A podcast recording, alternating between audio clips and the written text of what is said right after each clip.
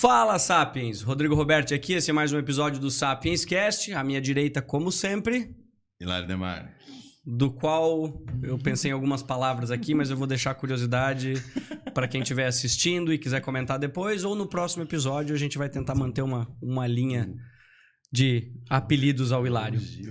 É, ao Gil dos Bastidores, entre outros. Mas ok. Seguinte, para quem estiver nos acompanhando agora, ou depois do Spotify, mas principalmente agora no YouTube, é, o que, que a gente pede? Se gostar do conteúdo, curte, comenta, compartilha, porque isso ajuda com que esse conteúdo chegue a muito mais pessoas e faça a gente entender esse algoritmo maluco do YouTube, do qual eu acho que teria que ter um psicólogo pro YouTube, para ele tentar se encontrar no como esse algoritmo funciona.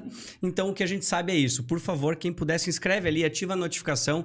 Isso ajuda demais a gente a entender. Deem feedbacks também. E Estamos no Spotify, temos o nosso canal de cortes também que se chama Sapiens Cortes, onde lá, para quem não tem paciência de ouvir o episódio inteiro, seja no YouTube ou no Spotify, tem pequenos trechos de conversas que a gente teve de diversos episódios para você poder consumir também de forma mais compacta. Agradecer também aos nossos patrocinadores, investweb.com.br, que é uma plataforma de crowdfunding que possibilita você investir em projetos dos quais sozinho não seria possível. E larilazer.com.br, que é um dos maiores e-commerce de cama, mesa e banho do país, do qual nós temos um voucher com o nome Sapiens, que dá frete grátis para todo o país e 10% de desconto para compras acima de 119 reais. É isso? Exato. Ah, legal. Passada essa etapa, eu tô muito feliz de estar aqui conversando contigo, tá? De verdade. Beleza, eu também. Existe algum problema da pessoa falar sempre assim, ah, de verdade, quer dizer que ela tem que reforçar, assim? de- Não, mas que ela precisa acreditar. problema nunca existe. E gosto da ideia de pensar que problema é só uma provocação à nossa inteligência. Se tem um problema, minha inteligência ficou provocada, e se a minha inteligência está provocada, o meu afeto também é solicitado. Então, é, tem gente que quer evitar problemas. Os problemas são o que nos dão competência para existir. Então, sem problema nenhum e com todo o problema do mundo. Não Eu vou amar Mas- esse episódio. vamos, Nossa, vamos olha, seguir. Não, maravilhoso. Eu- eu- claro, eu vou precisar de uma pausa para refletir sobre tudo isso, mas é, eu já me sinto mais inteligente. Opa, que bom! Bom, para quem não sabe, eu tô conversando então com a doutora Catarina Gever, Muito bom, Guever. Viu? Acertei. Acertou bem. que é doutora em psicologia social, é, bom, psicóloga, né, professora na, na FURB Isso. e várias outras coisas que eu psicoterapeuta também, perdão, Isso. e várias outras coisas que eu pretendo descobrir durante esse episódio, Vamos ver quais todas as que são possíveis de serem contadas, né? Mas é isso. Muito obrigado por estar aqui conversando com a gente, trocando ideia. Tô, tô muito feliz. Eu gosto muito, sabe, Rodrigo, dessa, dessa possibilidade da gente conversar, né? Como, como psicóloga, como psicoterapeuta, eu vejo que a gente se esvazia quando a gente não conta com a presença da outra pessoa. Então, quando a gente pode conversar, quando é, eu digo sempre para os meus alunos, conversar é primitivo e, e pela conversa nós saímos da caverna, né? Na conversa, aquela emocionante primeira caçada, eu fico sempre em busca do elo perdido e conto sempre isso para os meus alunos que o cara veio tão impactado pela experiência que a experiência já não cabia mais nele. Ele precisava de alguém para quem ele pudesse contar. E ali nós nos inauguramos como humanidade, né? E eu sempre conto a primeira vez que eu, eu tenho um irmão que mora em Bruxelas, eu fui visitá-lo, né? Tinha sido a primeira vez que eu tinha ido à Europa. E fui no Museu de Ciências Naturais em Bruxelas, é um museu belíssimo, assim, e olhando, tinha um esqueleto de dinossauro, e eu, assim, né, toda impressionada. E tinha um, caminhozinho, meio uma instalação, meio meia luz, e tinha um pedaço de uma parede de caverna com um desenho de um bisonte, uma coisa, eu digo um almoço ancestral assim na caverna. E eu olhei aquilo e disse assim: "Meu Deus, que impressionante", né? Eu era bem jovem, fiquei muito impressionada. Não que com idade a gente não se impressione, mas a gente é mais contido, né? E aí eu tô lá olhando aquilo e tinha gente, e eu comecei a esperar que as pessoas saíssem. Quando não tinha mais ninguém, só eu e tinha uma câmera, né? Aí eu peguei, respirei fundo e botei a mão no negócio. Eu queria sentir, eu queria sentir aquele desenho que um homem primitivo, ou talvez uma fêmea primitiva, ancestral, fez, não sei, né, quem fez. E eu passei a mão naquele negócio e saí correndo, com medo que viesse um policial atrás de mim. Mas eu precisava tocar numa coisa que existia há milhões de anos antes de eu começar a ser possibilidade nesse planeta. E quando eu olhei aquilo, eu digo: gente, o que é isso? é, era tão bonito. E aí eu fico pensando que isso é a conversa. Ele conversou comigo. Ela conversou, não sei, esse ser que uhum. pintou aquela caverna bateu um papo comigo milhões de anos depois. Tudo bem que isso podia ter me custado, sei lá, o que dentro daquele país de me, né? Mas é, eu digo assim, é, isso é o que nós precisamos como seres viventes, né? Nós precisamos desse encontro com o outro, dessa conversa que pode ser aqui no microfone, com a câmera, com gente que está, sei lá, nos Estados Unidos agora, no Camboja. É, o, o, os brasileiros e os ouvintes de português estão pelo mundo, né? E poder conversar com alguém. Né? A minha experiência hoje em casa, por causa da pandemia, trabalhando muito, né? Agora estou imunizada, senão não estaria aqui nem sem máscara, né? E tenho tido muito esse cuidado. Eu vou fazer o almoço, eu ligo, tem alguns canais no YouTube que eu sigo, eu vou vendo os comentários, aí eu converso com os caras, eu olho para mim e penso, não, calma, Cata é meio esquizofrênico isso, você tá conversando com... Mas assim, ó, você conversa, aquelas pessoas, tipo, eu tenho assistido muito Galãs Feios, tenho assistido Meteoro, então são bons comunicadores. E tu vira parça dos caras, assim, aí o cara tem o gato, aí o cara tem o filho, aí tu começa a saber que o filho ficou doente, aí tu já segue o cara para ver se o menino melhorou, e tu é amigo das pessoas. Então, é, eu vejo que a conversa é o fundamento da nossa existência. E onde tem conversa, tem confusão, mas onde tem confusão, tem desafio. E onde tem desafio, a gente está vivo. É como eu dizia para uma pessoa que eu estava atendendo hoje: tem um lugar que você não vai ter problema, provavelmente. É quando você estiver morta. Então, enquanto você estiver viva, o problema vai estar tá ali. Então, você tem que estar tá disponível para o quê? Para o problema. E o jeito que o problema vai te provocar. E aí é, é só a vida acontecendo. Dói, dói, mas é a vida acontecendo. Eu, eu não sei, pode parecer quase cético isso, mas também é divertido eu acho. É demais. Sério, eu, eu, mal começamos, eu já poderia te ouvir por horas. É que são tantas curiosidades, assim, o que. A, a parte de, de, tu tocar e de tu ter essa reflexão é uma coisa que eu vejo que muito, muito, muito poucas pessoas têm hoje. Uhum. De refletir sobre quando tu entra num museu, uhum. em lugares que eu fui, de olhar e não parar realmente para contemplar aquilo ou realmente a história, uhum. o que aquilo uhum. significa. Uhum. É por que será que a maioria das pessoas é a velocidade da informação? Eu acho que é a será? velocidade. É... E é o quanto de encantamento a pessoa foi perdendo ao longo da vida ou não disponibilizaram para ela, né? Quando tu é criança, que as pessoas te encantam com histórias, que as pessoas te encantam com fantasias, é, é... isso te cria na vida uma vontade de... Tipo assim, ó a pessoa, eu digo para os meus alunos, aguentem vocês, eu sou muito viajada, né? Aí, mas assim, ó, eu estava em Paris quando deu o Charlie Hebdo, quando tava lá eu conhecendo primeira vez Paris, olhando aquela, não gosto assim, ah, não vou pagar pau para ah, Rio de Janeiro, Rio de Janeiro, uhum. São Paulo, é, São Paulo, Paris, Paris. e aí eu me perdi em Paris, assim, de encantada ah. que eu fiquei com aquela cidade. E aí eu tava com um primo meu, e ele é militar, e a gente via, assim, né? Ele tinha ido viajar, a gente se encontrou, ah, vamos conhecer Paris? Vamos, vamos. Aí a gente conseguiu um hotel bem baratinho na frente da Federação Francesa de Futebol. Aí assim, ai meu Deus, já pensou se Michel Platini passa ali menos, tá? Mas assim, ok. E aí nós fomos, encontramos a Torre Eiffel, aquela é muito para mim foi muito impactante, achei muito bonito. E a cidade tava uma loucura, e assim, meu, como Paris é agitada, né? E, e sirene, bombeiro e tal. E a gente nem nada. Passamos o dia na rua, a gente chegou de noite no hotel, os celulares, entramos no Wi-Fi. Tá tudo bem com você? Sim, tá. Por quê? Não, porque aconteceu um atentado terrorista em Paris. Aí nós dois se olhamos assim, nós né, deslumbrados andando em Paris e a cidade comendo o pau, né? E o que que acontece nesse momento, assim, ó? A gente entra no Museu do Louvre naquela tarde e o Louvre é impressionante, mas o que, que era impressionante? Era uma distopia, assim, nós dois caminhando no, no, nos corredores do Louvre e os soldados, sabe, Mad Max, assim, os caras com as armas, assim, dentro do museu. E eu dizia pro meu primo, o que será que está acontecendo? por que, que tem soldado dentro? Ele disse, é, talvez tenha tido um ataque terrorista. Eu disse, meu, é, será? Até parece. E quando a gente chegou de noite no hotel, meu, aí eu entrei num estado de ansiedade, porque a gente estava correndo perigo, a gente estava dentro do Louvre. E os caras, assim, aí era aqueles caras, era a Mona Lisa e um Rambo 2, assim, cheio de armas.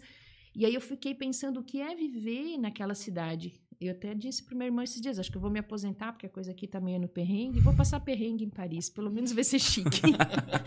vou passar... Vai ter glamour. Eu vou, vou lavar a louça do Café de Flor, mas depois eu vou numa conferência na Sorbonne. Vai ser um perrengue chique. Vai ser difícil, mas não vai ser um sacrifício. Mas, assim, para dizer é, onde é que moram as nossas sensibilidades? Acho que a gente tem perdido a sensibilidade como, como espécie. É tudo muito bruto, é tudo muito rápido, é tudo num tempo que eu me ressinto, né? Eu sou professora aí há 23 anos na FURB, e na minha graduação, o nosso tempo de universidade era o tempo de universidade, não era o tempo de fazer uma faculdade para ter uma profissão. Era uma outra coisa que rolava, né? E aí a gente já vai contando quantos anos tem. Eu entrei na faculdade em 86. Né? E eu digo para os meus alunos, vocês eram poeira cósmica, vocês eram poeira cósmica nessa época, eu estava na faculdade. E eu sempre digo para eles, e é uma coisa que acho que é obrigação de ofício do professor, ser inteiramente honesto com os alunos, né? É, eu queria fazer agronomia no começo, eu queria ser agrônoma. Porque eu achava genial essa ideia de tu botar uma coisa na terra e aquilo virar comida, cara. Pensa num negócio perfeito. Você vai lá, dá um tempo, vira comida. Aí fiz vestibular para agronomia, óbvio, não passei, porque tinha que saber muita matemática, muita química, muita física, e eu era nula nisso, né? Eu sou de humanas, como diz o Gregório Duvier lá, eu não sou dessa área. E aí eu fui fazer psico depois. E durante a psico eu entendi por que, que eu queria fazer agronomia. Porque a aposta na vida é a única coisa que a gente não consegue não fazer. Então eu precisava, assim, apostar na vida era. E aí a psicologia se tornou a minha agronomia. Tudo bem que depois eu casei com um agrônomo. Mais ou menos estava resolvido, mas não muito resolvido, né? Mas esse casamento foi muito legal, porque. Esse, né? Tive 20, não, imagina. Tive um só. Mas foi muito legal, porque na época o Beto ele, ele era estudante de agronomia, eu já estava formada, eu era dois anos mais velha, sou dois anos mais velha que ele. E aí, é, o pessoal da agronomia, da Federação dos Estudantes de Agronomia do Brasil, precisava de alguém para dar um curso sobre grupos no Encontro Brasileiro de Estudantes de Agronomia. Eu fui dar o curso. E dali eu comecei a dar esses cursos na FEAB, e dali eu passei a dar esses cursos na CONCLAEA, que era a Confederação Latino-Americana e Caribenha de Estudantes de Agronomia. E nessa CONCLAEA eu fui até, até a Guatemala, é, dei curso na Guatemala, dei curso no Peru, curso na Colômbia. E aí eu passei a viajar a América Latina. Tu lembra a tua primeira aula, como foi? Do, dos cursos? Lembro, foi terrível. É? Eu estava no Peru, na Universidade Nacional de La Molina, e foi uma época muito conturbada. O Fujimori era presidente e estavam estudantes de toda a América Latina. E o meu espanhol era muito bom, né? Dá-me um cuepito de cueca coela. e aí foi trágico esse espanhol bom. Porque era um espanhol, assim, muito difícil. E eu tinha que dar o curso. E só tinha os estudantes do Brasil que falavam português, todo o resto nós somos. Eu não sei nem. Nós somos uma, uma condição especial no continente, né? E, e, isso é muito engraçado. Na Guatemala isso ficou forte também. E aí eu estava dando o curso e no Peru é assim. O Peru, em Lima especialmente, a água é muito ruim. Mesmo a água mineral é uma água com muito sal, é uma água pesada. E a gente ganhou uma diarreia sem fim. E eu tô lá dando curso, blum, aí começa, blum, aquele bombona de 20 litros saindo água, blum, e tu... E a dor vindo e eu falando... E tendo que falar espanhol. E tendo que falar em espanhol, pero não... E aí, quando entra o Beto, que era... Na época a gente era namorado, e o Márcio, que era outro menino da confederação. Assim, isso... Não, o Ivo. E isso, sobre isso, o Ivo e o Beto vai falar para vocês. E eu saí saí num raio, assim, porque eu tava explodindo. Meu Deus, uma, uma gastroenterite absurda. E aí passei dois dias quase de cama e dando curso. E aí os meninos vieram. Ah, toma ali um tê de coca e tal. Assim, ah, de coca e tal. Hum. Aí tomei o chá de coca. Aí você, ah, isso é bom para diarreia? Sim, muito bom. E quando a pessoa tem prisão de ventre? Chá de coca também. Chá de coca para tudo. Porra, para tudo. Resolve tudo. e aí Sim, tomei gente. o chá de coca, foi uma coisa bem... E assim, o chá de coca como a gente toma chá preto, uhum. um saquinho e tal. E é, foi muito interessante nesse congresso, porque a América Latina começou a se abrir para mim. E isso depois veio morar dentro da minha tese de doutorado. Então, não é assim, ó, tu passa pelas coisas. As coisas te habitam quando tu passa por elas. E aí, isso depois se tornou a minha tese de doutorado, que a minha orientadora lá na PUC de São Paulo, eu fiz o doutorado, ela dizia assim: Tu és a doutoranda mais antiecológica dessa universidade nos últimos 10 anos, com certeza. Aí, assim, por quê? Tua tese tem quase mil páginas e tu tem que fazer cópia, tu tem que fazer dez cópias. Então, quase mil páginas a dez cópias, você vai derrubar quantas árvores para terminar essa tese? Disse, ah. Mas assim, ó, era justamente porque não dava para deixar passar nada. Então, muito de todas essas viagens que eu fiz pela América Latina, elas trouxeram essa sensibilização necessária de tu passar no deserto de Nazca, por exemplo, e tu fica iludidamente achando que tu vai ver as figuras em Nazca. Ah, tá, tem que pegar um avião. Então tu não vai ver figura em Nazca se tu for pela terra. E a gente foi por terra o tempo todo, meu, uma viagem heróica, inclusive. Mas é, na época da minha graduação, a universidade era muito mais potente. Né? Nós, nós estávamos em tudo. Eu era uma caloura do curso. Quando eu vi no segundo semestre, eu já era representante no centro acadêmico. No terceiro semestre, eu já era do DCE. No quinto semestre, eu era do conselho universitário. No sétimo semestre, eu já representava os estudantes no conselho de curadores da universidade. Eu fiz a UFSC. Então, era uma geração muito potente para criar as coisas. Nós não ficávamos passivos. E hoje o que eu percebo, tá, que tem um pouco, mas a UFSC também está tomada e várias federais. Os jovens têm um perfil de menos potência, de menos autoconfiança, inclusive, né? E, e, lembro que nessas coisas, né, juvenis, da UFSC tem boas lembranças, são milhares, mas algumas delas são selecionadas a dedo. Eu acho que o Sarney o presidente, era muito engraçado na época, né? O Sarney presidente, a reabertura democrática, e a gente na rua. E aí teve uma manifestação, e vamos para a manifestação, vamos, e os estudantes reunidos na frente, uns 3, 4 mil estudantes na frente do bar do básico, e o Mato Grosso era, tinha sido presidente do DCE, era uma figura lendária dentro da UFSC, que formou-se em Direito e Economia, era um garoto muito cabeção, assim, o Mato. E aí eu conversando com ele um dia de chuva e a Assembleia decidindo o que, que ia fazer de protesto. Aí eu falei, ai, Mato, a gente tem que ir lá fechar a ponte. Uma brincadeira, imagina fechar a ponte. Aí o Mato Grosso falou: a, é colega, a colega Catarina da psicologia está sugerindo que a gente faça o fechamento da ponte e a Assembleia.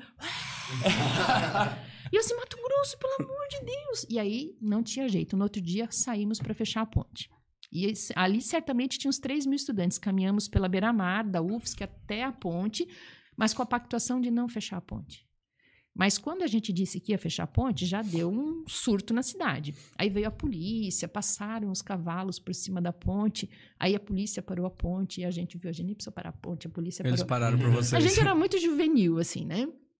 Aí o que que acontece? É, eu dei uma sugestão. Ah, vamos fazer um boneco do Sarney. Então a gente tem uma vassoura no centro acadêmico, que era uma vassoura de pelo, fizemos o bigode. bigode. E uma colega trouxe o terno do pai dela para botar o terno, fora Sarney. Meu, esse fora faz tempo que está no país, né? Mas vamos lá.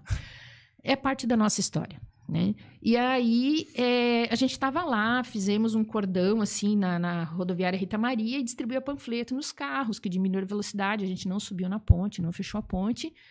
Nisso, a gente estava lá falando palavras de ordem, alguém grita: taca fogo no Sarney. Gente, Meu.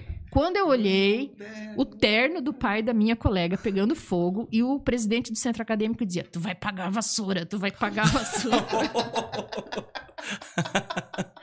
aí eu disse: oh, Eu não tenho culpa, não, tu vai pagar a vassoura. E aí, aquela geração cresceu é, viva nessa força, né? Nesse ciclo né? Teve no dia, esse dia foi da manifestação.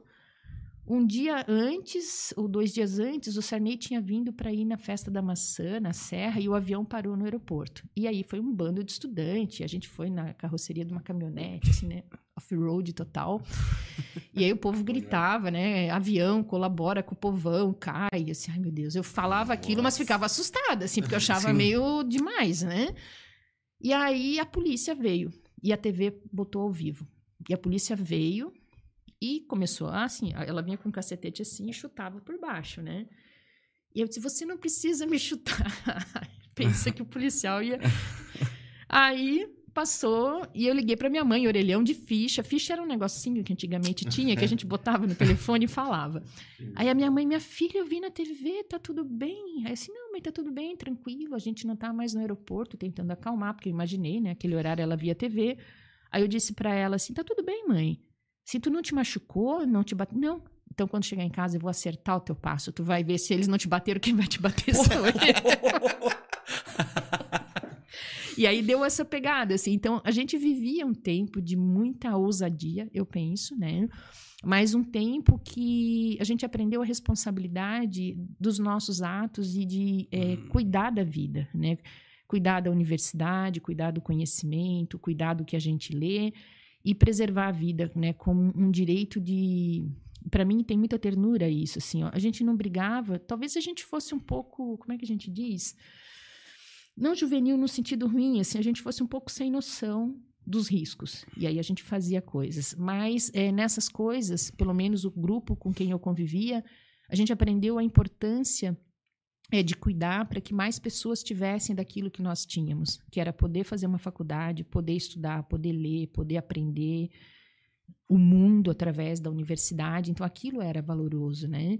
E hoje eu vejo que nós temos um ciclo de jovens que eles estão muito mergulhados para si mesmos. Então tem um, mergulho em si e o mergulho em si é narcísico. O narciso lindo vai lá no poço, ó oh, que belo, e aí ele se joga para ele mesmo e ali ele morre.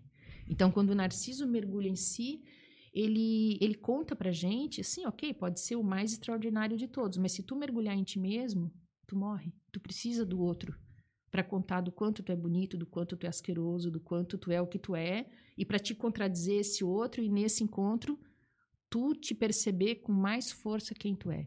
Né? Então é, é eu tenho a impressão que isso é muito isso é meu, eu sou muito faladeira, mas assim, ó, quando eu viajei para na pesquisa da tese, eu fiz uma pesquisa muito muito off-road assim, né? Eu botei uma mochila nas costas e fui. Para. Né? E fui e fiz sozinha o Paraguai, Uruguai e Argentina. E o meu segundo ciclo, o primeiro ciclo de viagens foi a Guatemala. Eu fiquei quase 40 dias na cidade da Guatemala, que é outro mundo. É uma coisa. Passei por um terremoto, por um vulcão, assim, que jogava lavas, assim, é uma experiência. Guatemala é um lugar único no mundo. Para mim, Guatemala e Paris, assim, a cidade, é, é assim, ó, é, elas têm a mesma vibração para mim. E aí é, quando eu estava viajando, é, na, no segundo ciclo, quando eu fui para. Terceiro ciclo, quando eu fui por dentro dos Andes, aí eu viajei com quatro estudantes de agronomia, que eles estavam indo para o congresso, eu não queria fazer um rolê de ônibus sozinha, porque eu achava meio esquisito, meio preocupada, aí fui com eles. Aí trem da morte, tem. Meu, aí a gente pegou trem da morte, é uma aventura única também. E é aventura, porque tu chega lá, não tem passagem, em Puerto Quirraro né, na divisa ali. Logo depois que tu sai de Corumbá, já tem essa estaçãozinha. Aí não tem passagem.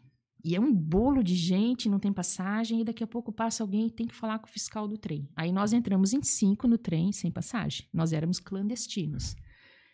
Por quê? Porque é o único jeito que tu consegue viajar. Aí, clandestinos no trem, o que que o cara que fez a, a treta? Diz assim, ó, no final vocês pagam para esse fiscal aqui. Então, se passar outro fiscal, vocês fazem que estão dormindo, ou se ele começar a falar com vocês, você diz, não compreendo, não compreendo. E aí, a gente foi dali até Santa Cruz de La Sierra. Foi Santa Cruz a primeira parada, clandestinos, pagamos e tal.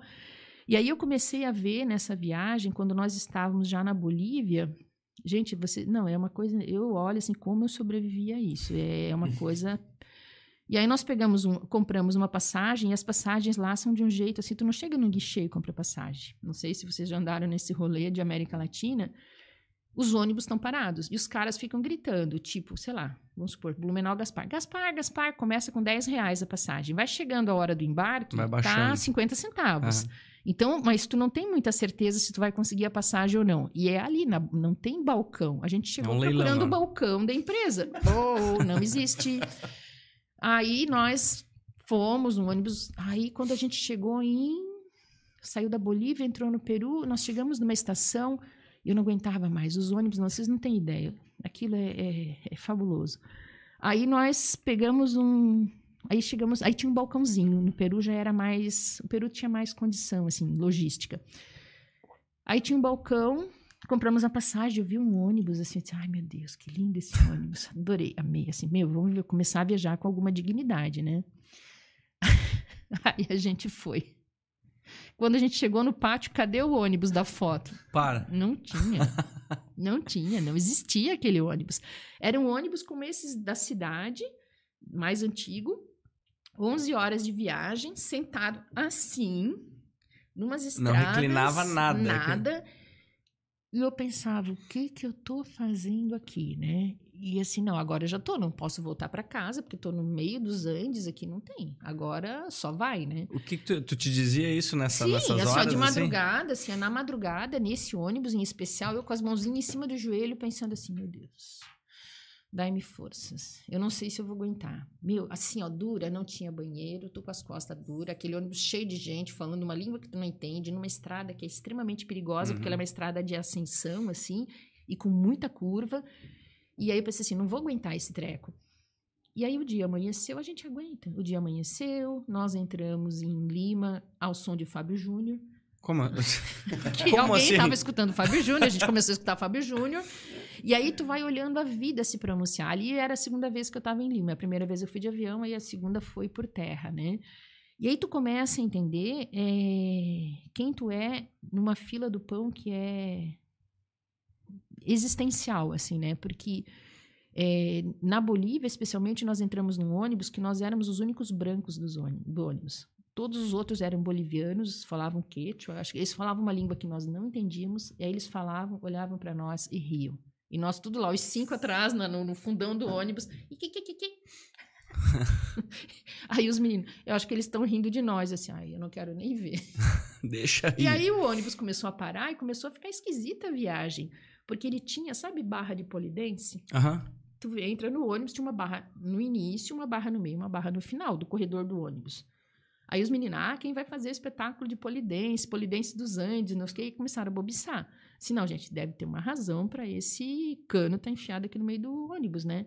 O que que era? Ele para na estação e vão jogando coisa em cima do ônibus. Vão jogando pra aguentar coisa, o peso Pra do... aguentar o peso da carga. Sabe aqueles... Eles têm até uns, uns ônibusinhos de artesanato, cheio de coisinha em cima. É verdade aquilo, não é só decoração o ônibus cheio de coisa em cima e a cada parada mais coisa. Aqueles com gaiola, vai bode juntos. Tudo, vai tudo. tudo. E aí tu vai entendendo o que, que é o mundo para além do conforto de tu ir no shopping, para além do conforto do teu salário que cai na conta.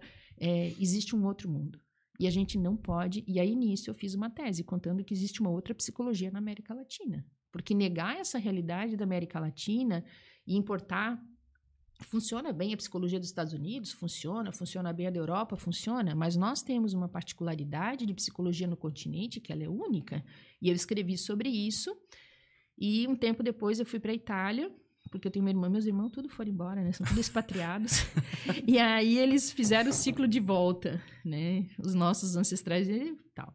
E aí eu fui na Universidade de Pádua, né, em Pádua, né, Santo Antônio lá, tirei até uma foto com Santo Antônio assim de vela, mas não, não, não é muito verdade o mito que ele é um santo casamenteiro. Eu acho que ele é um santo inteligente, né? Mas depois do ciclo da igreja, eu fui na universidade e tive uma entrevista com o professor Sadi Márbara e o professor Sadi, ele é o catedrático é, de História da Psicologia da Universidade de Pádua. E aí marquei a reunião com ele, fui, e ele, o pai dele é libanês e a mãe é romana. Então ele é um homem das margens também. Ele não é um romano típico. E ele também não é um libanês típico. Ele é uma mistura. E na América Latina nós somos mistura.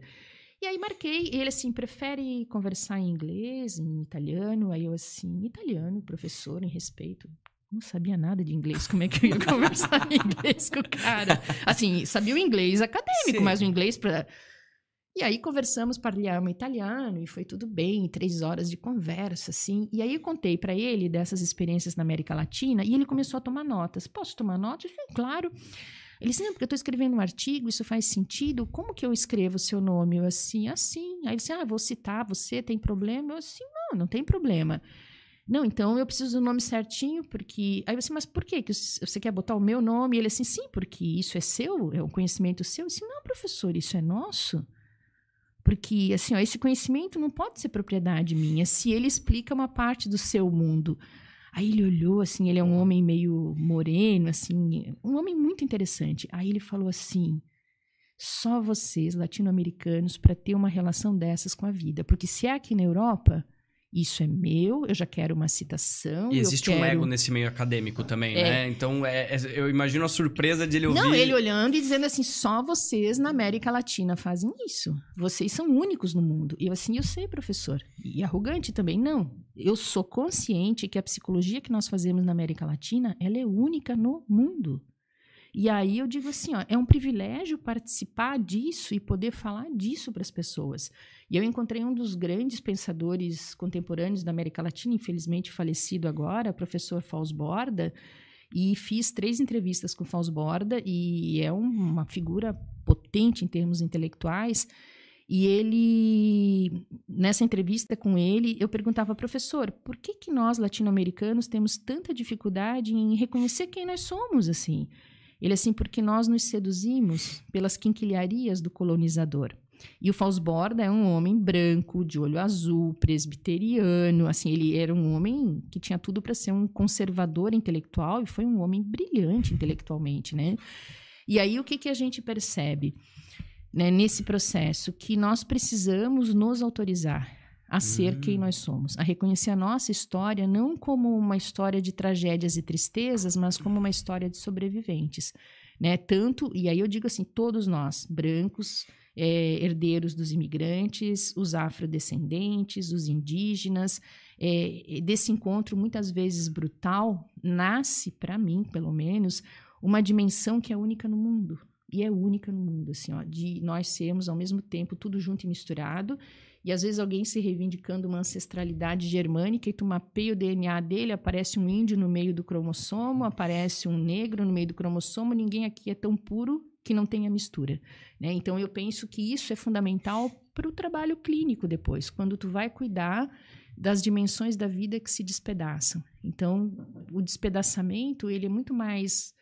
Apesar de ele ser sofrido, apesar de ele ser concreto, ele está enraizado numa ilusão. E quando tu desmonta a ilusão e a pessoa, tá, então é isso? Então é isso.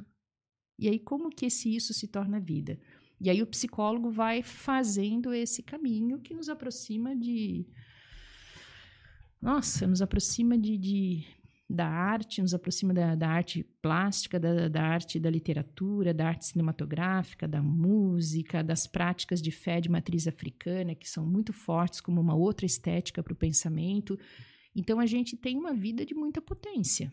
Né? Essa singularidade da, da, da psicologia latino-americana, se eu puder colocar dessa forma, uhum. perdoe minhas ignorâncias uhum. se eu falar alguma besteira, mas eu, só não, eu não consegui compilar ainda o, o, que, que é essa singularidade, é. essa... Eu vou te dizer assim, ó, o que, que nós temos quando a psicologia começa no Brasil nos anos 60 como uma prática mais específica, mas é em 60 e... É no início dos anos 70 que nós vamos ter o psicólogo formado como psicólogo. Antes ou ele era médico, ou ele era pedagogo, filósofo.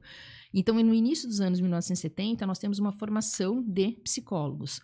E essa formação ela é alimentada pelo que se aprendia nos Estados Unidos e pelo que se sabia da Europa, porque era uma tradição. Por exemplo, um autor importante, o Pichon Rivière, que é ele, ele tem um o embasamento cultural dele é francês, mas ele aprende a ser médico na Argentina e vai trabalhar com saúde mental a partir da medicina.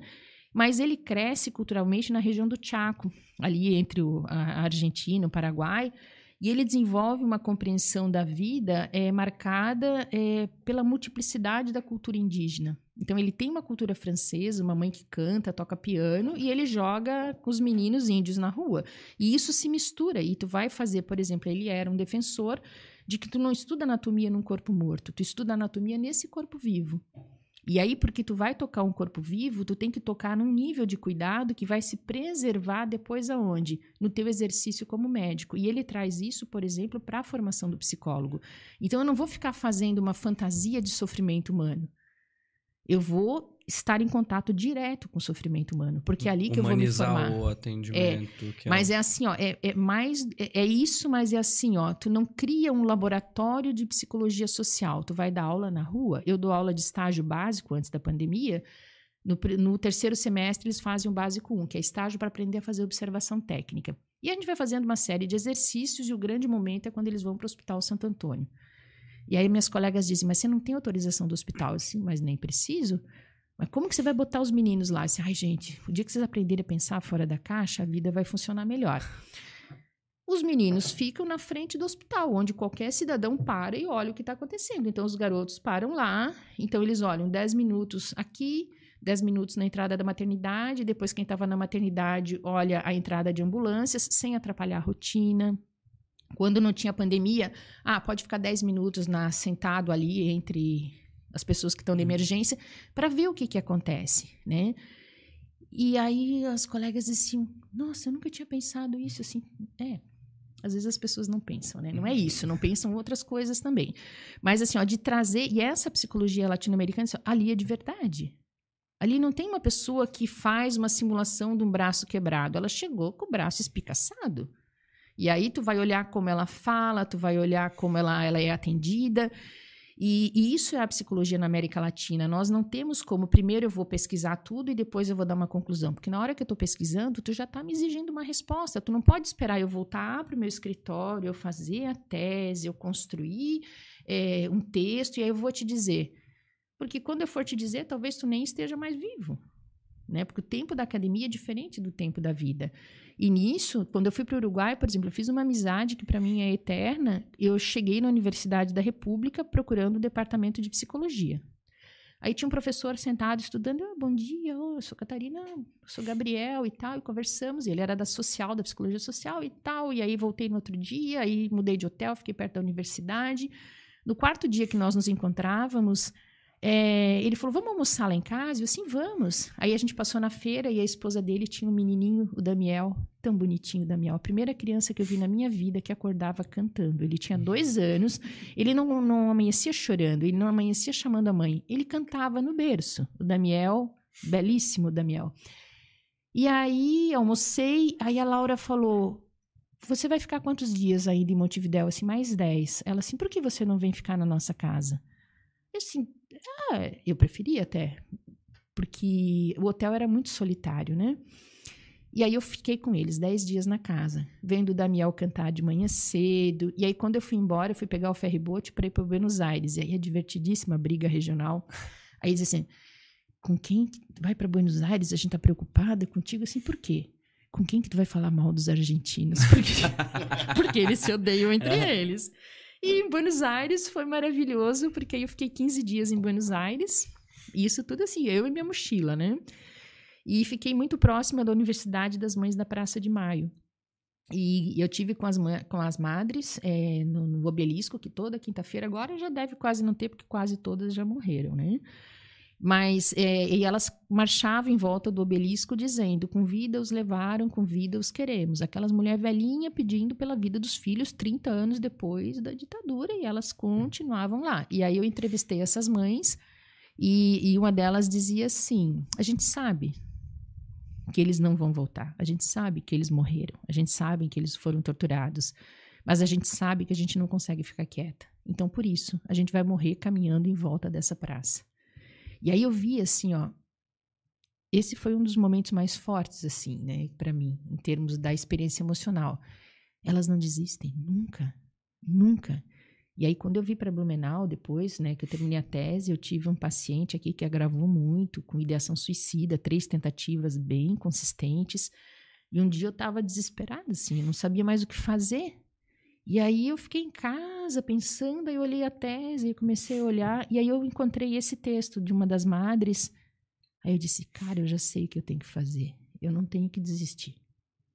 E esse rapaz de quem eu cuidei, depois, meu, ele saiu da história, formou na faculdade, foi embora de Blumenau. Eu tive que viajar longe para ir na formatura dele. Ele todo feliz com o cabelo dele, assim, ah, parabéns. Aí, assim, tá, aí depois ele foi para um barzinho tomar cerveja, porque ele não era mais paciente, se tornou um amigo. E isso que é a psicologia latino-americana. Tu sai da estereotipia do papel. Né? Eu sou sua terapeuta, então eu passo na rua não te conheço. Passo num café, não te cumprimento. Não sento nem no bar para tomar cerveja. Isso não é de verdade, porque a vida tem uma outra dimensão. Aí a gente estava no bar comemorando a formatura dele, e aquela felicidade, os amigos da turma e tal. Era São Paulo, é um pouco diferente, não tem esses bailes que tem por aqui, né? E eu falei, tá feliz? E ele assim, pô, tô super feliz, né? Tinha um super estágio com super salário, assim, bom, né? Ele assim, claro. Visse o que tu ia perder se tu tivesse te matado. É? Aí ele, só ridícula. Eu assim, tá, e tu é o quê? E aí, assim, ó, até hoje é uma relação de um amor, é, de amizade, de carinho que. E é isso que a psicologia latino-americana te permite. Os europeus são muito mais castos no exercício da profissão. É, é o consultório, aquilo dos filmes eu tomo notas, eu lhe dou um feedback, te dou uma calcada e tu, ai, tu sai pensando. Aqui é muito mais afetuosa a estratégia. Nós somos mais afetuosos. Porque eu acho que todos nós somos filhos perdidos, assim, né? Nós viemos nos barcos, à força ou pela força, né? E nos batemos com os que estavam aqui e também sofreram desse encontro, mas de alguma forma a gente a gente sobreviveu. E aí a gente tem que encontrar nessa sobrevivência os marcadores para dar sentido para a vida, porque senão senão a vida fica difícil, né? Mas é é que me marca muito quando eu falo das mães, porque elas elas num momento de sofrimento elas disseram assim: se a gente sucumbir agora, a gente vai morrer mais do que eles. Porque a gente sabe que eles morreram por uma razão, e se a gente morrer, não vai ser mais. É, como é que ela diz assim? Ó, eles morreram porque eles tinham uma luta. E se a gente não continuar a luta deles, eles vão ser esquecidos. Porque pior do que a morte é tu te tornar alguém que não é lembrado. E aí eu disse assim. Aí eu assim, a senhora estudou o quê? Depois, né, dá uma disfarçada, uhum. deixa aí. Assim, a senhora estudou o quê? Eu estudei o ensino fundamental, né? Assim, até quantos anos? Aí ela me falou, é um ensino quase como o nosso ensino médio. É universidade nenhuma. Eu assim, a sabedoria não habita os bancos universitários, a sabedoria habita a vida. Os bancos universitários têm a obrigação de fazer contato com a vida e no contato com a vida produzir o quê? Mais vida. Então, o conhecimento que nós produzimos em psicologia na América Latina, ele tem uma outra dimensão. Ele não é esse conhecimento que, por exemplo, é, tinha uma colega no doutorado, ela estudava as pessoas que matavam os cachorros naquelas câmaras em São Paulo, que tem tipo um CEPREAD, assim, só que lá eles matam os cachorros de tempo em tempo. E ela estava muito indignada, né? Que o cara matava os cachorros e aquele cara malvado e não sei o quê, sem compaixão. E a orientadora dela, a nossa grande mestra, a professora Silvia Lane, ela disse: Mas por que você tem ódio desse homem? Mas, professora, ele maltrata ela assim. Tu já olhou os despedaçamentos desse homem? Tu já olhou que a produção de morte que ele é obrigado a fazer para ter comida em casa produz na vida dele? Tu já olhou se esse homem teve mediação suficiente para ser um propositor de outras estratégias para que é, se possa controlar populações de, a população de cães abandonados em São Paulo? E ela ia, essa professora era muito suave, ela é a nossa grande referência, né? Ela ia suave, ela dizia: então, a sua raiva não tem sentido. Então, desocupa o seu coração da raiva e ocupa o seu coração com trabalho. com uma mão ela fazia carinho, com a outra ela, uma ferradura, ah, assim, é, né? Não, era, era finíssima, assim. Então foi uma grande pessoa, veio a Blumenau, eu convidei, ela veio, fez. Ela recebeu uma homenagem, o nome do nosso centro acadêmico da FURB é Silvia Lane, porque ela é essa pessoa grandiosa. E aí nós saímos com aquela velhinha para jantar depois da conferência. Aí nós fomos lá na Lá onde tem, sei lá, na tapioca, sei lá, lá okay. naquela parte lá. Uhum. Aí nós fomos lá, e aí que vai beber, e aí os meninos, será que é uma água mineral? Ela assim, quero um uísque duplo sem gelo. é isso, isso é a vida. Então, essa é a psicologia que a gente tem pretensão de ensinar. Nem todos aprendem, mas os que aprendem, aprendem, viu? Meu, e aprendem bem. Sabe, é, Tu estava comentando sobre. A gente começou falando sobre o diálogo e o uhum, como é importante uhum. a conversa e a questão das gerações.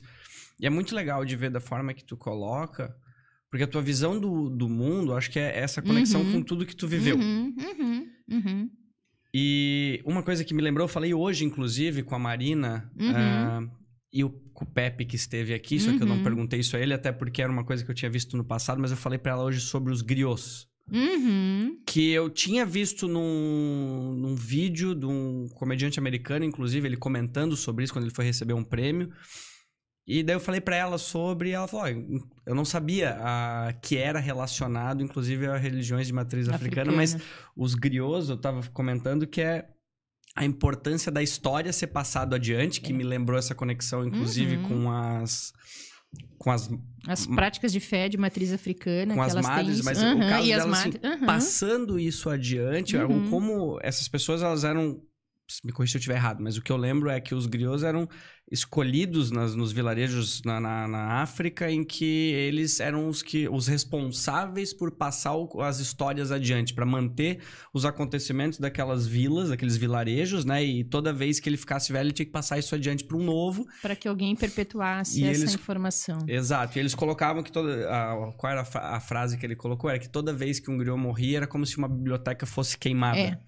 E isso foi uma coisa que me veio essa lembrança uhum. enquanto estava falando, e a importância sobre isso, mas o que eu queria te perguntar é sobre essa mudança dessa nova geração Uhum. que é o que a gente coloca. Eu acho que na, nessa época em que as pessoas buscavam o conhecimento, automaticamente te dava o poder de ver o mundo pela ótica das outras pessoas. Exato. E eu não sei se hoje essa geração, talvez ela minada pela informação con- contínua, Uhum. ela não fala assim, será que eu posso perguntar o que está acontecendo para aquela pessoa? Não, o julgamento já, vem veio. quando eu não, leio não o tem, título não, de uma já notícia é, não hoje. tem, não tem, não tem mais essa, esse vou me meter para ver o que acontece. Eu já nem vou, porque eu pego aquele título e, e me desfaço de uma relação com, né? E isso vem na política.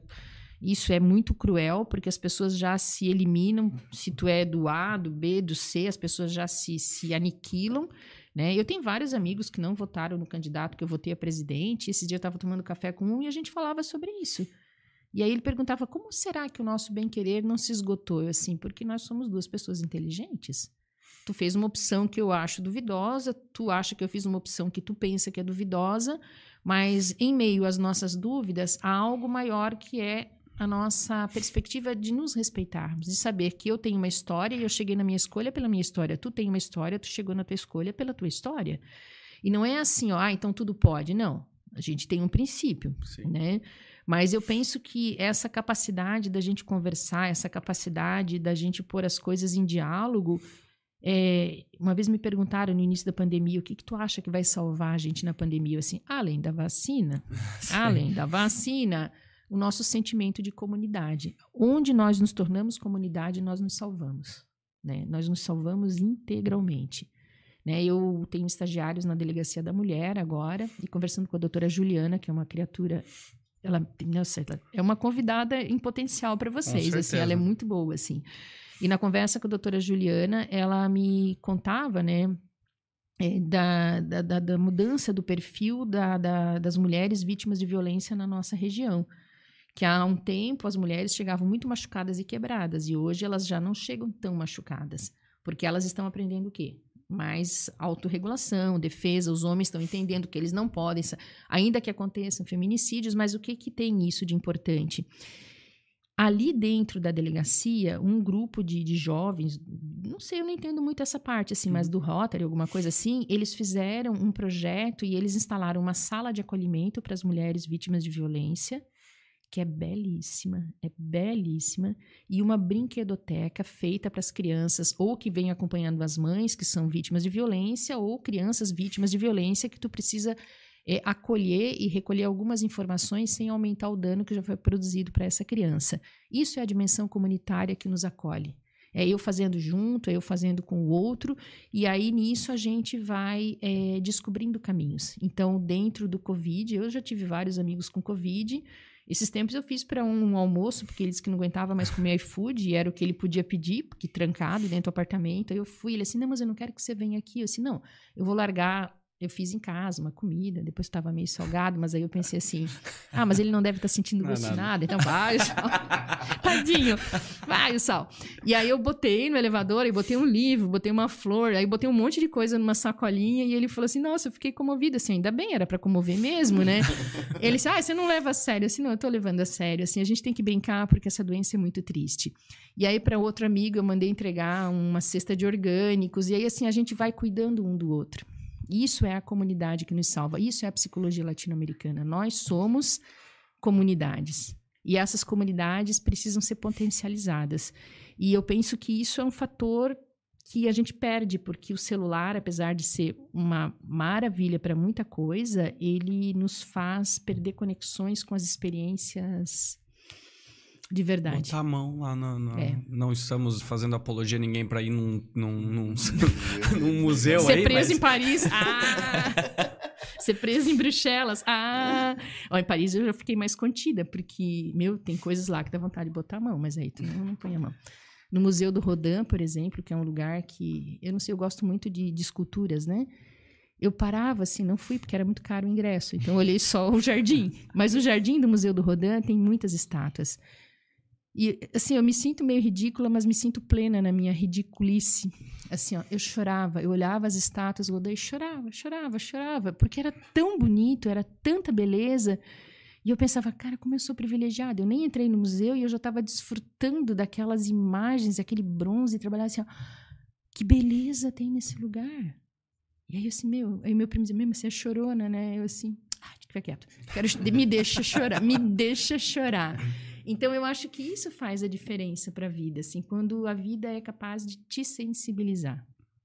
E o dia que a gente perde essa conexão, por isso, assim, ó, isso aqui é bom, é importante, mas é, eu recebo muito, né, na, na, participação que eu tenho com o Rafa na Atlântida, a, a, a, às vezes eu falo uma coisa que para mim me parece muito banal. E começa a chegar um monte de mensagens no Instagram e tal. E assim, cara, não é banal. É banal para mim que tô acostumada Parece todo dia. o óbvio, né? É, mas para essa pessoa levantou aí. E aí tu, né? Quando eu tenho tempo, oh, não, olha só, pensa isso, faz assim, ainda dou um retorno e as pessoas ficam admiradíssimas. Meu, você me respondeu assim. Por que não? Só não responderia se não tivesse tempo, mas se eu tenho tempo, eu capto a mensagem ali, eu já respondo, porque não tem por que a gente se afastar. A gente tem que promover essa comunidade, né? Porque é onde a vida acontece.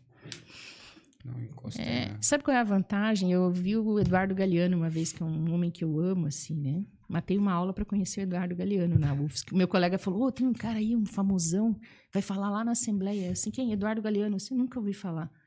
Aí, vamos lá. Eu, disse, ah, vamos, eu também né? não sei quem é. Aí a gente matou a aula e foi. Não, tu vai ver, tu vai te encantar, tu vai te apaixonar. Tem o Eduardo Galeano, ele tem um. Ele é uma criatura maravilhosa, é um uruguaio. E aí nós fomos. E aquele homem começou a falar numa daquelas coisas onde hoje os deputados falam, né? Púlpito, sei lá como é que chama. Aquele negócio lá onde plenário, tu vai, ok. né, né?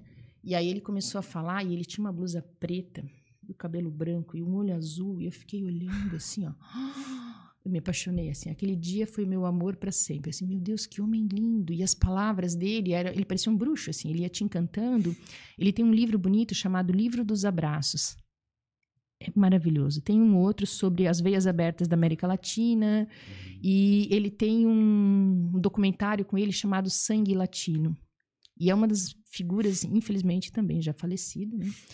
Mas uma das falas do Galeano, ele é assim: é, a velhice nos tira muitas coisas, o passar do tempo nos engole, mas só porque nos tornamos velhos e mergulhamos no tempo, nós podemos contar histórias. E contar histórias faz diferença para a vida ter sentido. E era um homem. E ele é um contador de histórias também, né? Um latino-americano de fina cepa. Por que será que as pessoas hoje. Claro, a gente sabe que a questão do celular é um dos pontos que eu acho que Uhum. ele nos usa mais do que nós usamos a Uhum. tecnologia, né? Mas. Por que as pessoas hoje não param? Eu falei isso no, no- no final de semana que eu fui para Esse final de semana eu fui pra Bento Gonçalves. Eu lembro no carro da gente comentando sobre. Ninguém para que seja cinco minutos para observar realmente o ambiente. Ou para observar o que tá acontecendo. E aí enlouquece.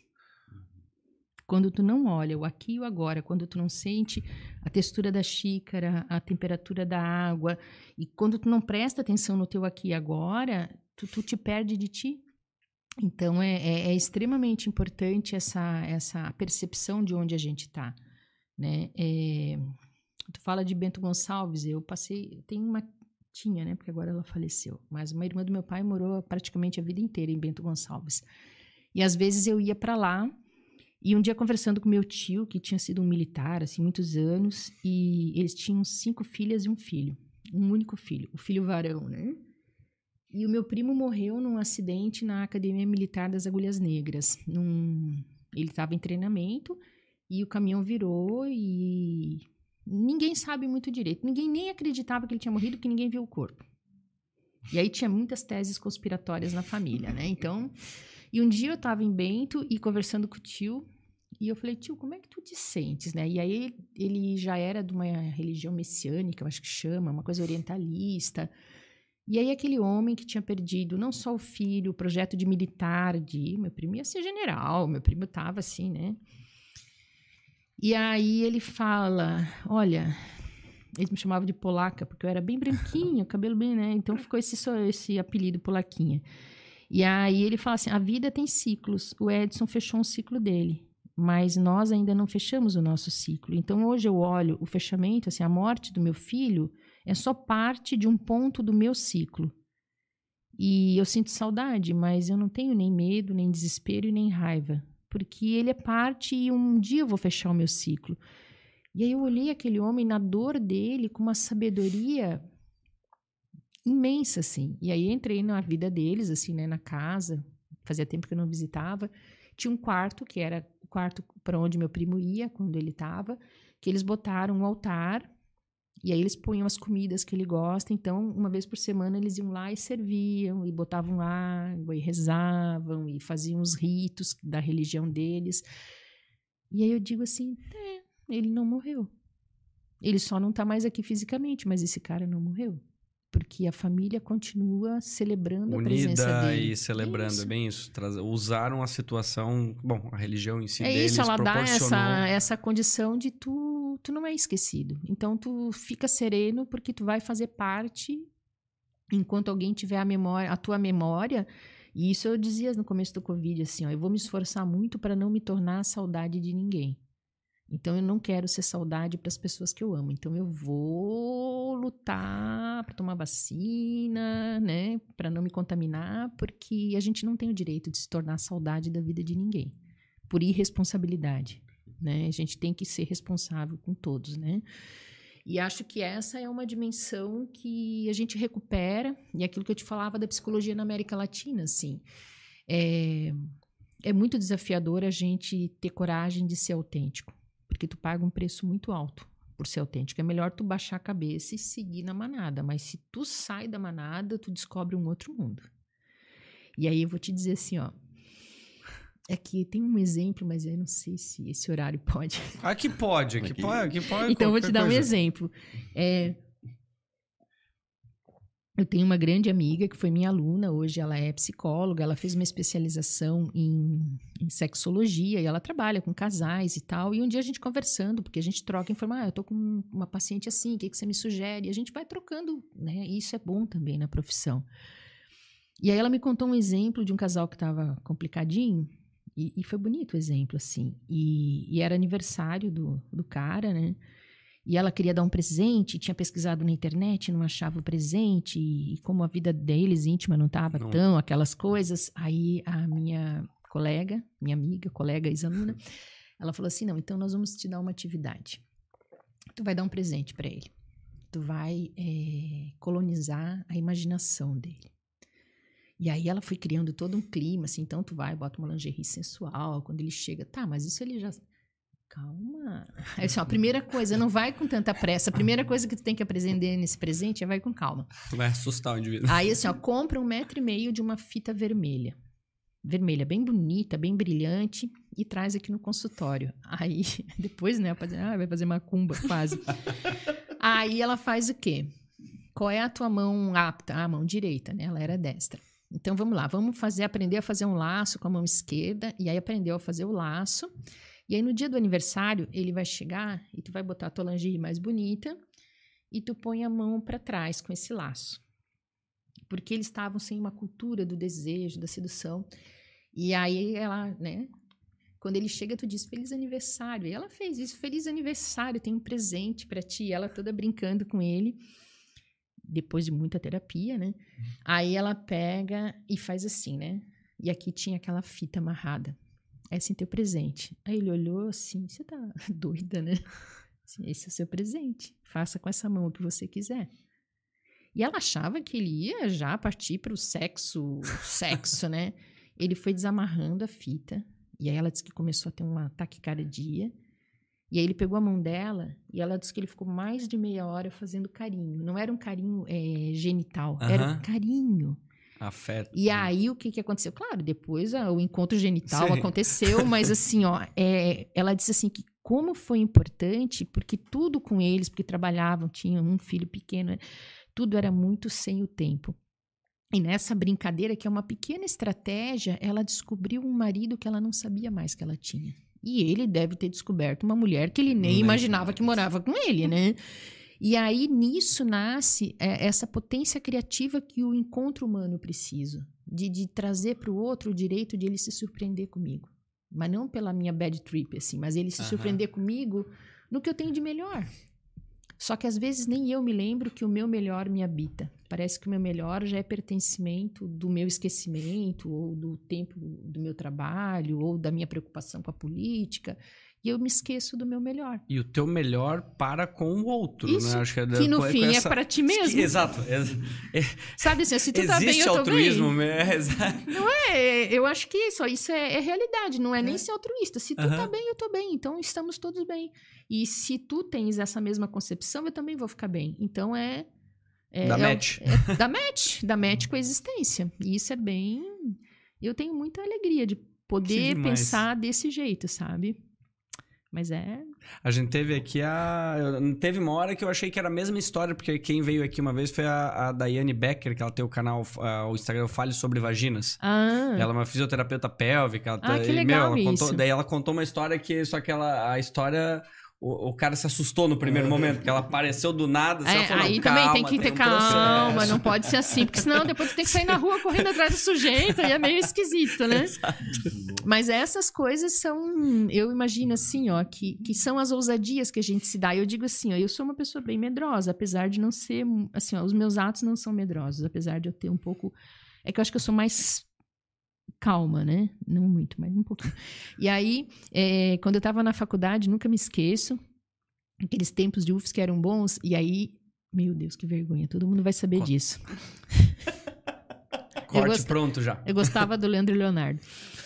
Bah, meu, se tu tivesse Nossa. vindo duas semanas antes, tinha um LP ali, um vinil Leandro do Leonardo. Leandro Leonardo. Aqueles assim que eles estão na Os porteira, dois. assim, ó. Ah, os maravilha. dois, os dois sentadinhos. Era o vinil aqui, minha E aí eles foram fazer um show em Floripa, Ah, é? lá na Bahia Sul, uma lona que montaram. E, claro, eu era uma estudante ultra ferrada, assim, né? Não tinha dinheiro pra nada, nem pra pagar ingresso. Aí eu tinha uma amiga que trabalhava no jornal O Estado, a Rosemary Laurindo, que foi uma das criadoras do curso de jornalismo aqui da FURB. Eu assim, Rose, me empresta o teu crachá?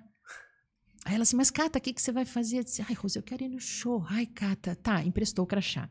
Aí eu ponho o crachá e chego na porta, morrendo de medo, mas fui lá, né, na, na, na entrada. Aí eu, ah, com licença, ele assim, ingresso. Não, imprensa, tô trabalhando. ah, por aqui. Aí entrei. Aí pensei, ah, tô lá no meio da muvuca. Ah, já tô aqui, vou no camarim. Aí peguei e fui. É, é onde é a entrada do camarim ali, mas não pode entrar assim, amigo, imprensa, eu tô trabalhando. assim com o crachá. Entrei. Eles chegaram. Gente, eu tremia, assim, assim, meu Deus. E aí tava o pessoal da TV, da lá, né? Tava, eles eram bem famosos na época. E, eu, e assim, a, a jornalista do Estado tem pergunta e eu... Aí assim, ah, qual é a expectativa de vocês pro show, né? Pensa, né? Aí tá, aí falaram e tal. E os dois bem legais, assim, normal. Aí eles subiram pro palco e eu pensei, hum, o clássico, né? O que é um pra quem tá, né? Então, hum, vou no palco. Aí eu fui Tu tá subir, brincando. fui subir no palco, o cara que tava ali, ele assim, é, não pode subir assim, amigo, imprensa, eu tô trabalhando. Mas- aí ele, ah, desculpa. Aí subi no palco. Aí eu e a guria do SBT, nós duas sentadas no palco. Pense em mim, chore por mim. E aquilo foi maravilhoso. Adorei, assim, me voltei para casa me sentindo uma rainha. Um tempo depois, teve um jogo no Figueirense Futebol Clube. Figueira. Aí era o jogo da os atores na época, os cantores se reuniam para a campanha do Betinho, né, do Herbert de Souza, o sociólogo, Brasil sem fome, e aí para juntar comida, eles cobravam um quilo de alimentos para assistir Uhum. o jogo.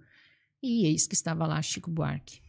Hum, Aí eu pensei, não, né? eu preciso daquele crachá. Eu preciso daquele crachá. Só que a Rose não estava, mas estava o Jacaré. O Jacaré era um fotógrafo do Diário Catarinense. Black man total. Cabelo, black power. Ô, Jaca, me empresta o crachá. Crachá assim- não tinha foto, né? Tinha. Aí o jacaré. É, Cata, eu acho que não vai rolar. Assim. Ai, Jaca, Chico Buarque, deixa. eu-" Tá, eu te empresto. E ele tava dentro do campo.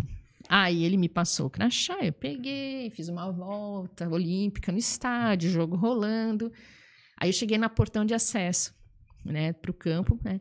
Aí eu assim, é aqui a imprensa? E o cara assim, é, ele assim, você é de qual? Eu assim, ah, RBS. Aí ele assim, deixa eu ver seu crachá. Eu disse, não, imagina, pra quê? Eu com o crachá assim, mas com a foto virada Aham. pro peito. E aqui é a- a- o fiozinho escrito Aham. RBS, né, e tal.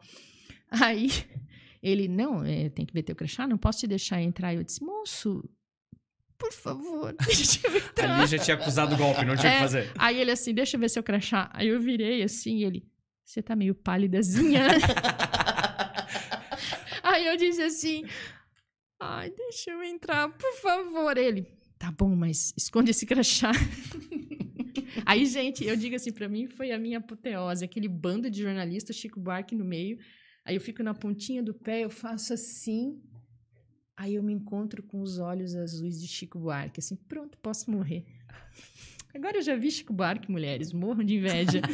e foi assim, ó, e aí eu digo assim, às vezes por um excesso de medo e por um excesso de zelo com a nossa personalidade, a gente não se permite passar coisas que a gente possa rir da gente, fazer papel de ridículo.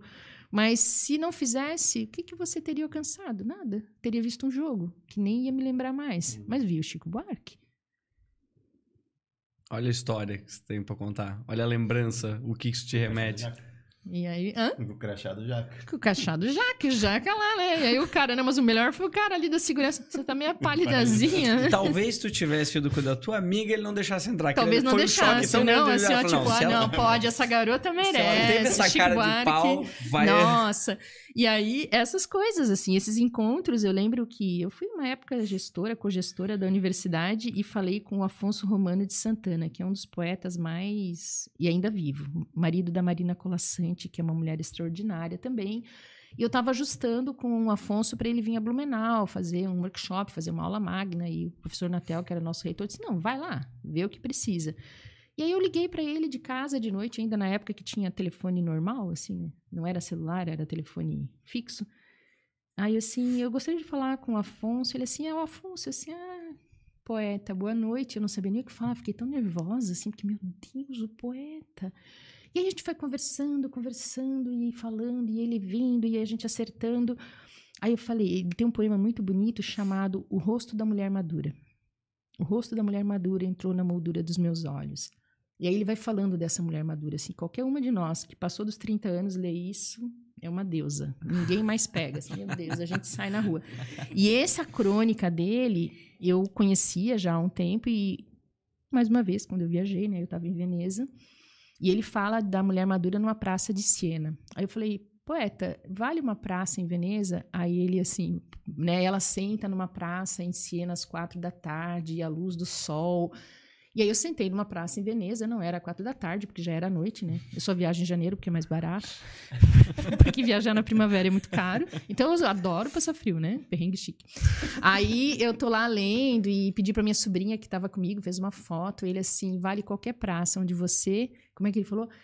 Vale, vale praça de Veneza, porque é bonito, isso aqui, mas vale qualquer praça onde você seja...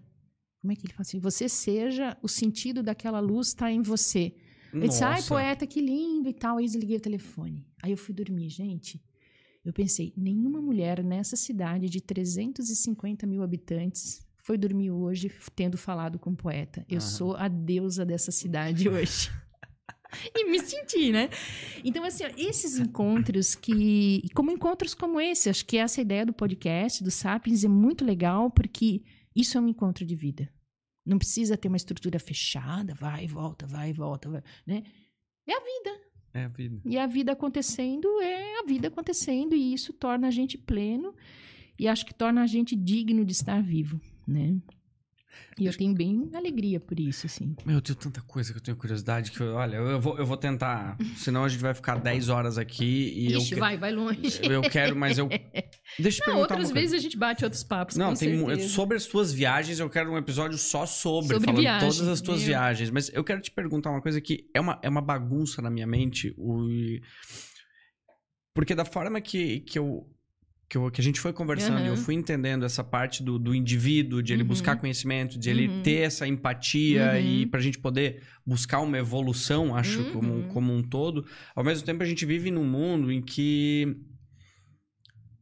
por exemplo, o humor é, é- existe assim aquela questão das pessoas debaterem o limite do humor, Uhum. existe aquela questão dos entendimentos em que, as- em que a gente não conseguiu achar o equilíbrio ainda entre não só o humor em si, sobre até questões políticas hoje de Uhum, ofender uma outra uhum, pessoa. uhum. E a minha dúvida está entre, eu acho que a gente tem que ter empatia para entender o, o próximo, seja questões eh, raciais ou não, mas a- a minha dúvida é até que ponto eu também tenho que falar para aquela pessoa para ela que ela não pode culpar só o ambiente, mas ela tem que também assumir uma responsabilidade quanto a isso. Não sei se eu fui claro no que eu quis dizer. Entendo, entendo isso. Eu não sim. faço ideia, mas eu penso assim, se eu vou dar um exemplo de um, sei lá, o meu filho, se eu tivesse meu filho, Uhum. e ele tivesse alguma situação em que ele tá sendo injustiçado, eu falo, não, realmente, a gente tem que buscar o melhor para isso.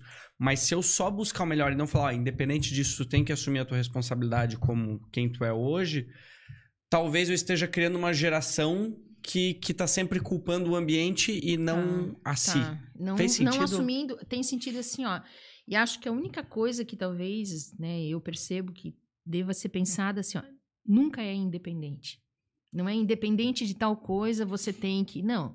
Porque pode ser que a situação seja tão brutal, tão aniquiladora, que tu não consegue mais ter força. Então, assim, ó, é, ao invés de independente do que seja, a gente tem que pensar. Eu imagino, assim, a gente Aham. tem, que é meio demais, mas Sim. eu penso que é recomendável que nós pensemos é, considerado, por exemplo, essas reatividades, assim, ah, é, me sinto injustiçada quando alguém fala tal coisa. Primeira coisa, né, no consultório acontece muito isso, assim, tá? Me fala sobre o que, é justiça para ti. Me conta qual é o parâmetro do teu afeto. Né? Tu não pergunta assim tão tecnicamente, mas Sim. tecnicamente é o que eu tô medindo. Perfeito. Me conta, o que, que é injustiça para ti? Ah, tá, né? Eu, ah, eu acompanhei uma, uma, uma moça que teve um surto e acompanhei mesmo à distância, porque a namorada dela me pediu orientações e ela surtou no Rio de Janeiro, no metrô, foi um negócio muito complicado. Aí foi para uma unidade de atenção e saúde, uma jovem negra, e ela não queria ser atendida por um médico que não fosse negro. E aí, assim, o que que faz? Nossa. E ela precisava de medicação porque ela estava num risco de cair no trilho do metrô, cair na Caramba. rua, morrer, né? Assim. E aí eu falei o seguinte: vai fazer o seguinte, me dá a médica. Você é branca? Sou branca. Então você vai fazer o seguinte: eu dizendo pra médica no telefone. Você vai fazer assim, ó. Você diz que o médico negro vai chegar e que então agora ela toma uma medicação só pra tranquilizar. Você vai mentir pra ela.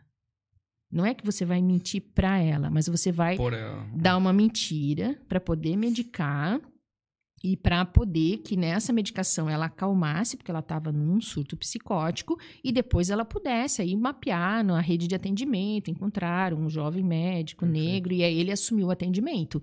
Então, assim, ó, mas ela estava com esse sentimento de ser uma pessoa em prejuízo por ser uma jovem negra, que ela estava mergulhada na noção de o quanto ela estava prejudicada e ela não estava conseguindo. Claro, ela estava em surto nesse momento, mas Sim. assim, ó, não enxergo a circunstância. Perfeito. Então, como é que eu puxo a circunstância e não vivo apesar da circunstância? Como é que eu trago a circunstância e reflito a minha responsabilidade? Entendi. Assim, ó, é, é, é- meu, é, é da educação, assim, ó. Uhum. Eu tenho uma sobrinha, ela tem 27 anos. Ela disse: Ai, Cata, tu me mata de vergonha quando tu conta isso. Né? E aí ela era pequenininha, tinha dois anos, sei lá, tinha fraldas ainda. E eu cheguei do trabalho muito cansada, queria ver a TV e ela ficava na frente da TV. E querendo atenção. Aí eu catei ela, dei um tapa na bunda. Hum, pá, olha o tamanho dessa mão. Pensa uma bundinha, né? Desse tamanho. Pá! Ela me olhou. Bah! Gritou, gritou, gritou. E aí, eu, aí a- o grito dela me trouxe a consciência. Assim, meu Deus, o que que eu fiz? Olha o tamanho dessa mão, olha Uhum. o tamanho dessa criança. E aí eu peguei ela no colo e ela se assustou, porque ela achou que eu ia continuar brigando, e aí eu comecei a chorar. Aí ela chorava, eu chorava, ela me olhava, pra mim essa cena. E aí eu tentei levá-la, assim, ó, e aí eu comecei a contar a história de um patinho, meu, delírio total. Aí quem surtou era eu, né? Mas por que isso, assim, ó? É, não foi independente da circunstância. Eu percebi que eu fui violenta com ela. Perfeito. E aí, assim, ó, então, é, apesar de não, eu mergulhei na violência, eu fiz contato com o sentimento de vergonha que eu tive quando eu percebi que não- era tão desigual a força Uhum. desta mão e daquela micro bundinha, apesar de estar toda acolchoada de fralda, mas assim, o ato foi violento. E aí, Perfeito. na, no mergulhar nesse ato, então não foi apesar de, assim, ó, Te Ok, entendi. fui agressiva. Eu tenho que não ser agressiva. Nunca mais eu bati. Nunca mais. Aí eu falo pra ela, não que não merecesse, ela, ai, sua bandida, vou te denunciar após no Prescreveu já. É, não, é, ela assim, vou te denunciar ex post fato no conselho tutelar. Prescreveu, Prescreveu. não tem.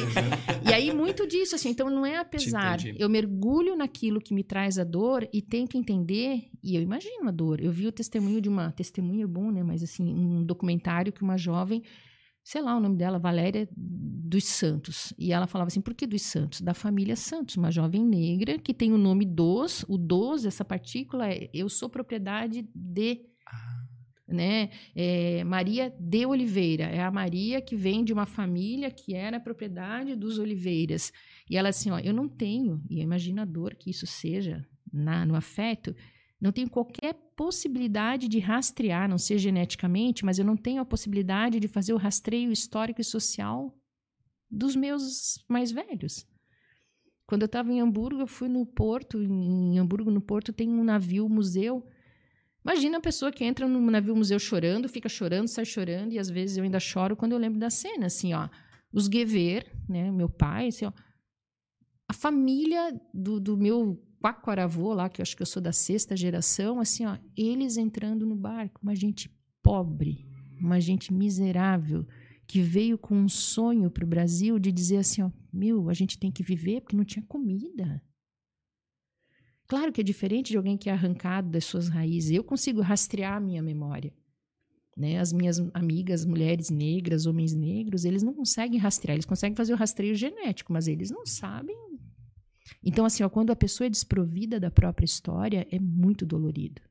E é uma dor que a gente não consegue mensurar. Né? Sem dúvida. E aí eu tenho muita alegria, e isso eu preciso contar para vocês. Quando, há uns dois anos, eu decidi montar uma casa clínica com ex-alunos. Sabe assim, tu, esse eu quero, esse eu quero. E nós reunimos um grupo de seis ex-alunos, jovens psicólogos. Vamos fazer um trabalho junto? Vamos. Então, o que, que a gente precisa? E aí a gente foi pactuando. E o nosso pacto foi em cima de vários nãos. Não pode ser homofóbico, não pode ser racista, não pode ser xenófobo, não pode estar alinhado a políticas de direita. Não, e aí a gente começou com vários não podes.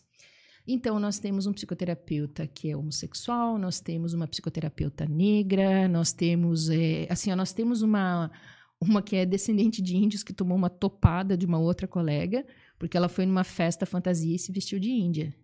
E a outra colega, que é uma que tem um sobrenome bem alemão, ela disse: Você tem noção do que você está fazendo? Você sabe que essa estereotipia, e aí pá, pá, pá, né? Ela, ai meu Deus. ela foi tirando as coisas. E aí, assim, ó, o que que tem isso? Assim, é, a psicologia hoje, ela precisa criar espaços de inclusão, mas a inclusão tem limite. Assim, ó, qual é o limite da inclusão? Eu não posso incluir, assim, ó, pensando na Silvia Lane com o cara dos cachorros, assim, ó, é, um homem que bate numa mulher, ele tem a pior resposta comportamental dele para um momento em que a emoção está fora do controle. Eu vou incluir quem? Eu vou incluir esse homem, sim, mas eu vou priorizar o cuidado com essa mulher. Então, o meu tempo vai ser para ela, não vai ser para ele. Perfeito. Se eu me organizo e eu consigo ter um pouco de tempo para ele, eu também vou dedicar para ele encontrar melhores respostas.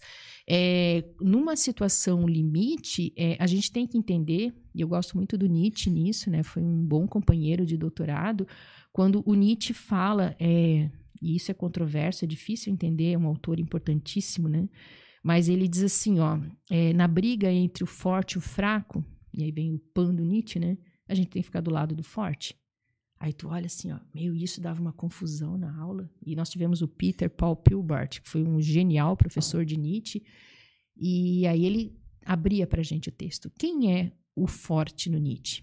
Quem é forte? É o cara que mora numa cobertura triplex com piscina?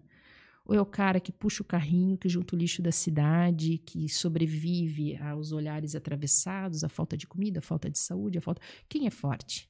Forte é esse cara aqui. Aquele que está lá, ele não precisa fazer nada. Ele acorda de manhã, o café está na mesa, ele desce para trabalhar, o elevador leva ele até a garagem, ele não precisa nem passar a marcha do carro porque o carro é automático. Ele é fraco. E aí, quando Nietzsche traz isso, é, na briga entre o forte e o fraco, tu fica do lado do forte, tu fica do lado daquele que sobrevive a todo o terror de não ser um ser viável dentro de um sistema que é um sistema desigual. Então, quando ele traz esse princípio, vamos ficar do lado dos fortes, ele está dizendo, vamos parar com a preguiça de pensar. E acho que essa coisa do. Eu cheguei aqui perguntando, né, do porquê do Sapiens Cast, e tem a ver com o livro mesmo, assim. Nós somos Homo sapiens, nós somos seres que nos definimos pela capacidade de pensar e de dialogar, porque eu não penso se eu não dialogo. Claro que aqui a gente não dialogou, porque eu falo mais que o homem da eu, cobra. Porque tá maravilhoso te ouvir, eu não quero te interromper. Mas é isso, assim, eu acho que esse é o encontro fundamental, né? Mas eu acho que eu fui contaminada por alguma coisa lá naquele museu em Bruxelas, assim. Essa conversa, Muito eu certo. relei lá, hum, entrou no meu sistema essa essa vontade de lidar com o conhecimento, né? E eu sou bem feliz, assim em trabalhar com a universidade, em ler, em estudar, em ensinar, em contar. E aí, uma vez eu estava dando aula na moda, dava aula de psicologia do trabalho na moda. Era bem divertido dar aula na moda. E aí, eu falando da questão ambiental, uma moda sustentável, uma moda inteligente, né? Uma moda que respeitasse, né? As mulheres. Aí elas assim, ai, professora, você sabia que a gente é obrigado a modelar para 38? Assim, 38 o quê? Manequim 38. Assim, meu, mas isso existe? Uma mulher que tenha manequim 38? É, a gente é obrigado a modelar. Assim, meu, que absurdo.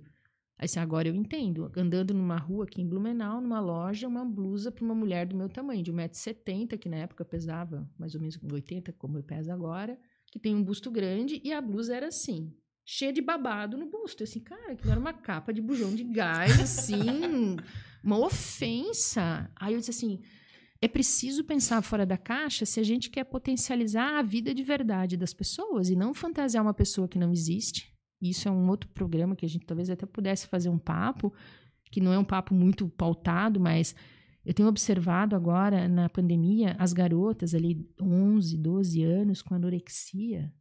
Gente, meninas de 12 anos que querem ser magras, e aí, qual é o modelo de magreza delas? A Gisele Bündchen. Eu disse, aí eu, numa abordagem com uma dessas meninas, disse, gente, vamos pensar a Gisele Bündchen. O que, que ela come no café da manhã?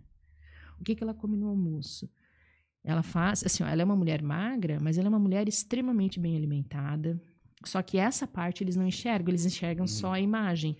Então, assim, ó, como a gente precisa recuperar e aí, claro que tu vai orientar a família, ó, ela precisa de convivência, ela, e aí tu vai orientando mas assim, ó, é, só vê isso aqui, ó. Uhum. Não vê isso aqui. Não é. vê esse encontro. E aí, quando a gente perde esse encontro, acabou. A gente morre. Mesmo, a gente vira zumbi, eu digo. É, a gente morre para a nossa potência de vida e a gente vive para consumir, para comer. Hum, para isso. Faz... That, that's it. tá, eu não, eu, eu eu vou guardar muita coisa que eu tenho curiosidade da gente conversar, mas eu quero muito que tu volte aqui para conversar volta, conosco. Sim. Eu espero que você tenha sido metade do quanto foi excepcional conversar contigo. Ah, é tanta coisa que eu quero te perguntar. Foi... mas a gente tem assim, ó, o bom da conversa é que ela precisa continuar. Mas precisa Nossa, muito. Fantástico. Sabe, o bom muito. da conversa é que ela precisa continuar porque é onde a gente é onde a gente ganha o sentido da, da continuidade, assim, da. Meu, tem tanta coisa boa para contar da, da, Guatemala, do porquê que a Guatemala é extraordinário, o Paraguai, por que conversar com o paraguaio é, é uma experiência escatológica. Eu lembro, eu estava em Assunção, sentadinha na calçada, tomando tererê. Boa tarde, buenas tardes, bom dia. Bom dia. Eu, eles demoram, é outro tempo. É... E aí tu olha e diz assim, gente, que, que, que coisa impressionante, essa é a vida. É ali. E é um mundo. Imagina, eu tenho uma amiga lá, Panambi Rabito, que é psicóloga, é professora da Universidade Nacional, e ela trabalha num hospital. E ela diz, Cata, ela é de origem guarani e ela fala um pouco de guarani. Ela diz assim: ó, é impossível você ser psicóloga sem saber guarani aqui. Porque só, assim, ó, dor abdominal tu deve ter umas 30 palavras para falar de dor abdominal. Dependendo da palavra, é um tipo de dor, e aí, hum. e aí tu pensa isso para emoção, para o afeto, para. Eu disse, não, Panambito.